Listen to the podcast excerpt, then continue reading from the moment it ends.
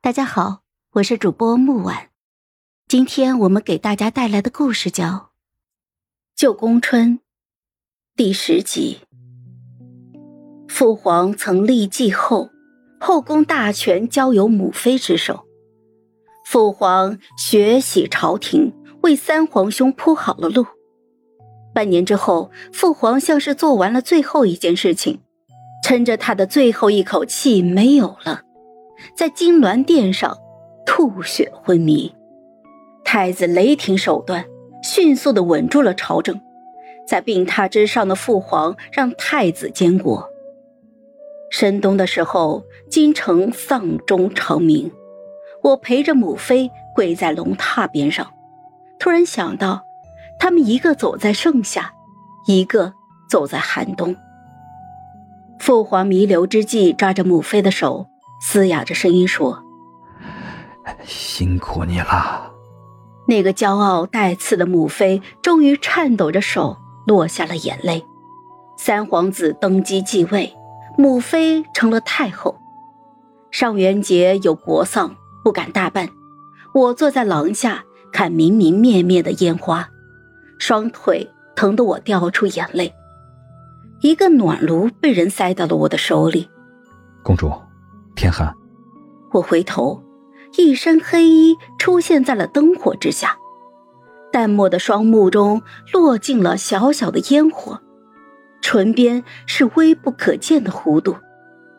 阿阿九，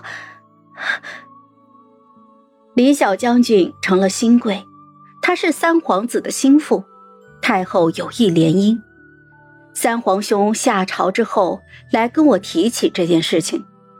我把鱼食丢在了池塘里，说：“我不愿意。”他应了一声“好”。皇上赐婚，四公主与李小将军。因为父皇的帮助，三皇兄在朝堂之上毫无阻碍，渐渐的尘埃落定，无人能再撼动他。我放下心来，选了一个风和日丽的午后去见他，跟他说我喜欢上了一个暗卫。三皇兄一直对我都是心存愧疚，万事满足我，但我不需要长公主的荣誉，也不要琳琅满目的珠宝。我的心愿是，愿皇上恩准草民，与长兄同归江南故里。皇兄放下批阅奏折的笔，他的轻响，周围宫人匍匐在地，颤抖着不敢发出一丁点声音。送长公主回去。阿九比以前多了一点人气，他会陪着我一起坐着，让我把他的衣服当绣布绣花。他还学会了笑。他说：“当初是三皇子把他保了下来，到所有的事情结束之后，才让他重新出现。”阿九，我要绣一幅屏风。好。要很久。我陪你。我绣了三个月，快结束的时候，一道圣旨下来：天子之妹突发重病，逝于景云宫。三皇兄来见我，一路顺风，保重好自己。我对着他行君臣之礼，皇恩浩荡，无以为报，仅献上一礼，聊表心意。十二扇屏风栩栩如生，万里山河图，山脉连绵，江河奔腾。收拾离宫的东西的时候，我翻出来了一盏陈旧的兔子花灯，做工精细，不是宫外的手艺，更像是宫里的宫灯。我突然想起来，有一年上元节，三皇兄给我送了东西，我说明日再看。明日之后就忘了，一直放在库房里落灰。现在也用不了了，我擦去了花灯上的灰尘，端端正正的挂在了窗边。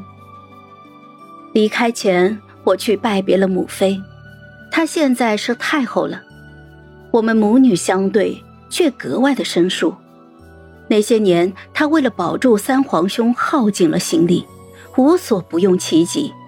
连女儿都是他手中的工具，转眼之间，他要的终于得到了，而我也长大了。我们之间隔着天堑。母妃的手拿起了茶盏，不喝，怔怔的想着什么，又放下了。如此好几次，我们竟然除了客套话，一句都说不出别的。做到日头西斜，我告退了。我跨出了门，雍容华贵的母妃站起来追了几步，头上的步摇乱晃。瑶瑶，对不住。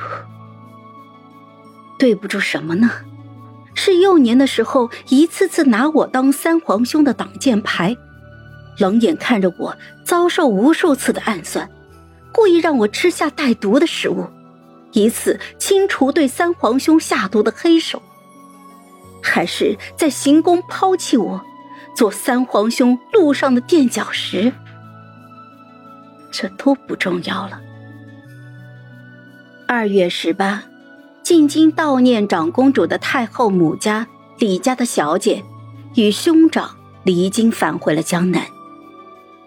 我在别院外等着雨林卫打开大门。太子，不，现在是李木泽。他坐在轮椅上，被人推了出来，脸色常年不见光的惨白。接触到阳光之后，不适应的用手遮住了眼睛。大哥，我来接你了。江南是贵妃李家、三皇子母家所在之地，让曾经废太子待在这里，对我、对皇兄、对废太子都安全。而双腿已断的废太子也不会再有威胁。天下没有瘸腿的天子。君臣相处之道，各退一步。